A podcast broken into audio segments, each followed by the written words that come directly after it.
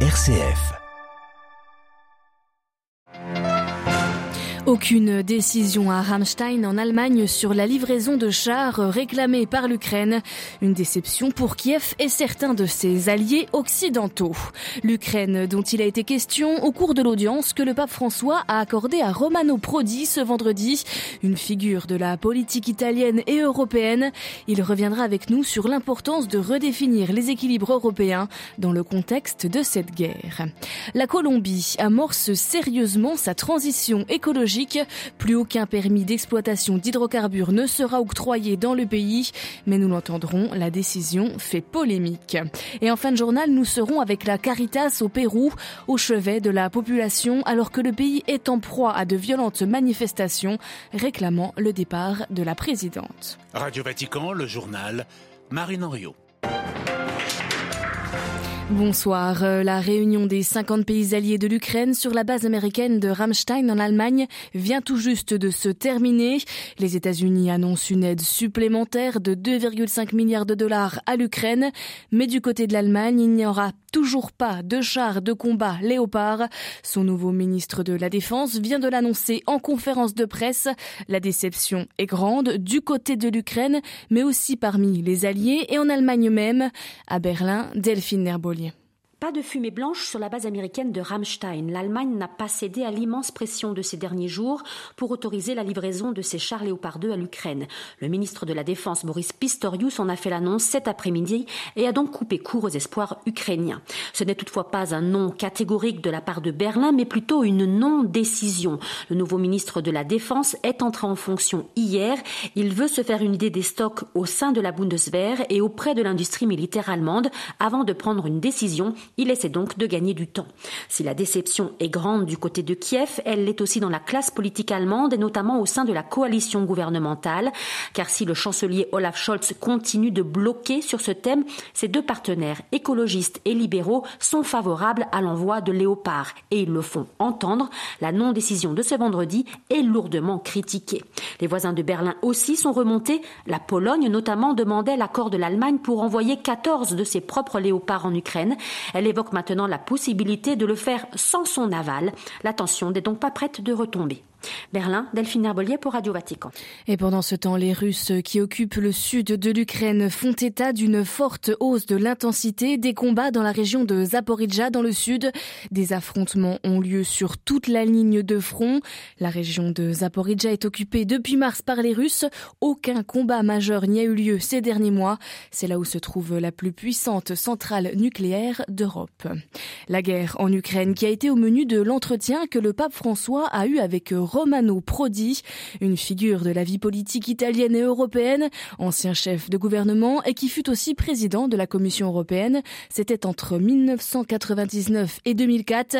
Et pour Romano Prodi, cette guerre en Ukraine doit redéfinir les équilibres européens, en particulier entre les deux pays principaux que sont la France et l'Allemagne. On l'écoute. C'est la crise grave parce que c'est la crise morale. Mais il faut que l'Europe réentre dans la politique politique, politique, politique. Et c'est tout problème de la France. Jusqu'à maintenant, la politique européenne s'était partagée par l'Allemagne dans l'économie et la France dans la politique. Maintenant, la guerre, il a provoqué le réarmement allemand. Et dans l'espace de quelle année, il n'y aura pas l'équilibre européen dans lequel l'Italie aussi a un rôle mais il aura un pays dominant. J'admire l'Allemagne, mais l'Europe s'est faite avec les équilibres. alors, je suis naïf, j'ai fait des rêves, mais il faut que la France donne à l'Europe euh, les droits de veto et partage l'arme nucléaire. Ça, c'est euh, mon avis qu'il faut avoir une grande France qui comprenne le futur de l'Europe et le futur de l'Europe dans le monde. Hmm, Romano Prodi au micro d'Olivier Bonnel. À quelques mois des Journées mondiales de la jeunesse qui se tiendront à Lisbonne, déjà 400 000 jeunes sont inscrits. Dans un message vidéo publié ce vendredi, le pape François s'est réjoui de cette mobilisation. Lors de cette rencontre de ces journées, apprenez toujours à regarder vers l'horizon, a dit le Saint-Père en s'adressant aux jeunes. Plus d'informations sur notre site internet vaticannews.va. Les écoles du Haut-Karabakh fermées ce vendredi à cause des coupures de gaz et d'électricité. Depuis plusieurs semaines, Erevan accuse Bakou d'orchestrer un blocus de l'enclave séparatiste arménienne. Des Azerbaïdjanais bloquent en effet une route cruciale reliant l'Arménie au Haut-Karabakh, le corridor de Lachin, créant une pénurie aiguë de médicaments et de nourriture. De nombreuses ONG avertissent qu'un drame humanitaire est en cours.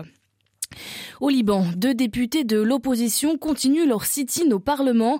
Ils réclament l'élection d'un chef de l'État. Depuis trois mois, le pays du Cèdre est en effet sans précédent.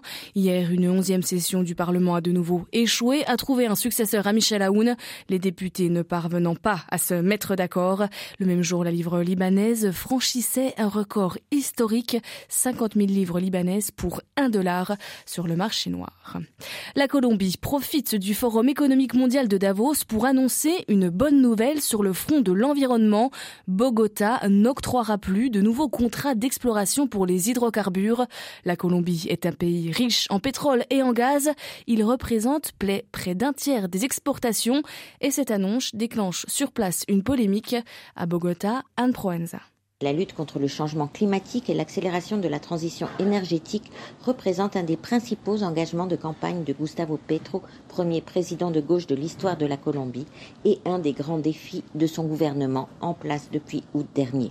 Dans ces conditions, la flambante Irene Vélez, ministre des Mines chargée de mettre en place le virement énergétique du pays, en prend pour son grade à chaque fois qu'elle s'exprime sur le thème. Les opposants au nouveau gouvernement vont jusqu'à parler de suicide économique, même si la ministre précise à chaque fois qu'il s'agit d'une transition et non pas de cesser d'exploiter gaz et pétrole du jour au lendemain. Car Gustavo Petro entend à long terme faire de la Colombie une véritable puissance verte. Cela passe par des alliances avec les grands pays de la région comme le Brésil et le Chili pour produire par exemple beaucoup plus d'énergie propre ou protéger l'Amazonie de la déforestation. À Davos, le président colombien a aussi présenté plusieurs idées novatrices, notamment la possibilité pour les pays d'échanger leurs dettes contre des actions climatiques. Il a aussi surtout enjoint les puissances du monde à imaginer un nouveau capitalisme décarbonifié comme une ultime opportunité de sauver la planète. Anne Proenza, Bogota pour Radio Vatican. Ils étaient des milliers de manifestants hier dans les rues de Lima, la capitale péruvienne, dont beaucoup venus des régions pour demander le départ de la présidente Dina Boluarte.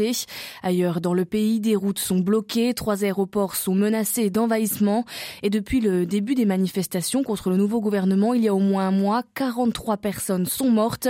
La Caritas Pérou suit évidemment de près ces événements. On écoute son secrétaire général Manuel Mendoza Yupaya. À la Caritas, nous avons suivi de très près la situation du pays ces dernières semaines et s'est aggravée de manière ponctuelle à cause du conflit.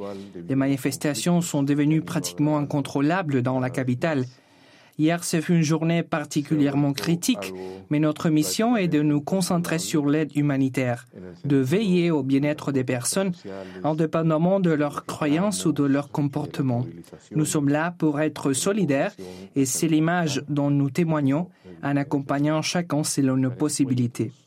La situation du pays est complexe, mais nous sommes engagés à trouver des points d'unité et de communion et non de divergence engagé aussi à favoriser des rencontres pour aider celui qui souffre afin qu'il puisse se relever.